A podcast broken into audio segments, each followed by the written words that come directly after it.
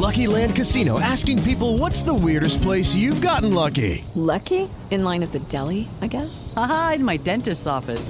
More than once, actually. Do I have to say? Yes, you do. In the car before my kids' PTA meeting. Really? Yes. Excuse me, what's the weirdest place you've gotten lucky? I never win and tell. Well, there you have it. You can get lucky anywhere playing at LuckyLandSlots.com. Play for free right now. Are you feeling lucky? No purchase necessary. Void where prohibited by law. 18 plus. Terms and conditions apply. See website for details.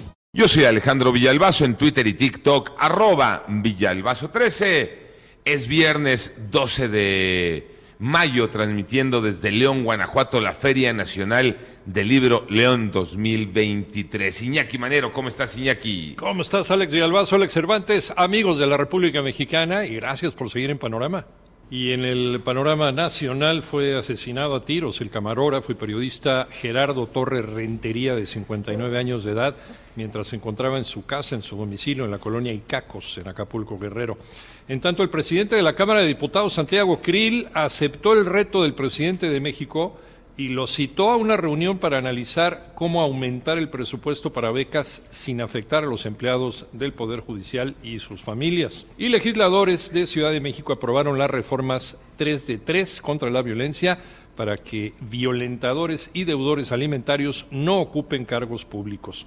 Otra vez hay choque entre la realidad y el universo paralelo de los otros datos sobre la escasez de medicamentos. Moni Barrera. Grupos de pacientes exigen al sector salud que se tomen medidas inmediatas para abastecer tratamientos para ansiedad, depresión y esquizofrenia, por ejemplo, amitriptilina, clozapina y adepsique. Padezco depresión con ansiedad. Llevo tratándome en el Instituto Nacional de Psiquiatría 15 años. Cuando uno llama a la COFEPRIS, únicamente te dicen hay que estar atento de los comunicados que ellos emiten y no dan más información. Yo tomo amitriptilina. Este fármaco únicamente los fabrica Psicofarm. Es el desabasto, tomas de dos meses, pues no hay en ningún lado. Así lo dijo Elías Telles, paciente con depresión y ansiedad, impulsor de la iniciativa para recolectar firmas, que acudirá este jueves a las oficinas de Cofepris en 889 Noticias. Mónica Barrera.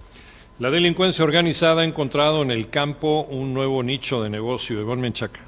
Tan solo el año pasado, la delincuencia organizada robó a la industria de protección de cultivos agroquímicos por un valor de 1.200 millones de pesos en Puebla, Guanajuato, Jalisco y Michoacán. La delincuencia organizada ya sabe que los plaguicidas son sustancias necesarias en el campo. Es fácil venderlos. El problema es que no hay una vigilancia en las carreteras. Ya afortunadamente estamos en reuniones con la Guardia Nacional y con las autoridades para hacer operativos que permitan reducir. Va a ser difícil eliminarlo, pero reducir esos casos y poder llegar al agricultor con costos más competitivos. Es la voz del presidente de la Unión Mexicana de Fabricantes y Formuladores de Agroquímicos, Luis Eduardo González Cepeda. 889 Noticias y Mecheca Sarmiento. Vámonos al panorama internacional. Durante el último día de vigencia del título 42, Estados Unidos volvió a advertir que seguirá expulsando a los migrantes que intenten entrar al país sin usar vías legales. En tanto, tres días de bombardeos en, de Israel en Gaza han dejado al menos 29 muertos entre ellos varios niños en el enclave palestino y un fallecido en Israel.